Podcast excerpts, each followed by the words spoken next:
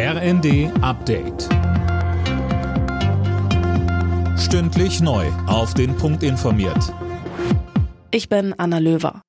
Der Streit zwischen Bund und Ländern über die Einführung des Deutschlandtickets ist beigelegt. Kanzler Scholz und die Ministerpräsidenten haben sich endgültig auf den Nachfolger des 9-Euro-Tickets für den bundesweiten Nahverkehr geeinigt. Die Kosten dafür wollen sich Bund und Länder 50-50 teilen. Scholz sagte. Das Deutschlandticket wird jetzt kommen, auch sehr zügig.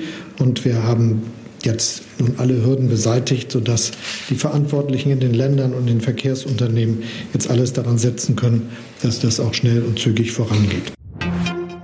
Nach der Reichsbürger-Razzia kommt die Sicherheit im Bundestag auf den Prüfstand. Bundestagsvizepräsidentin Göring-Eckardt sagte den Funke-Zeitungen, da es bei diesem Netzwerk eine Verbindung zur AfD-Fraktion gab, wird geprüft, welche Sicherheitsvorkehrungen angepasst werden müssen. An den EU-Außengrenzen soll es Geheimgefängnisse geben, in denen Asylsuchende eingesperrt und häufig misshandelt werden. Das zeigen Recherchen mehrerer internationaler Medien, unter anderem des Spiegels. Mehr von Tom Husse. Erstmals sollen Journalisten Aufnahmen von solchen Gefängnissen gemacht haben. Darauf sei etwa ein vergittertes Gebäude auf dem Gelände der bulgarischen Grenzpolizei zu sehen.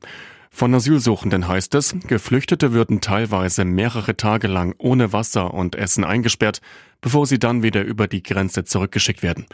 Laut den Berichten soll das Ganze auch unter den Augen der EU-Grenzschutzagentur Frontex passieren. Die hat nach eigenen Angaben nichts von solchen Vorfällen mitbekommen.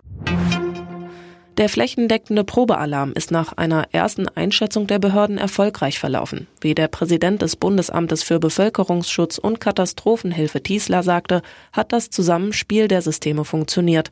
Für abschließende Ergebnisse sei es aber noch zu früh. Alle Nachrichten auf rnd.de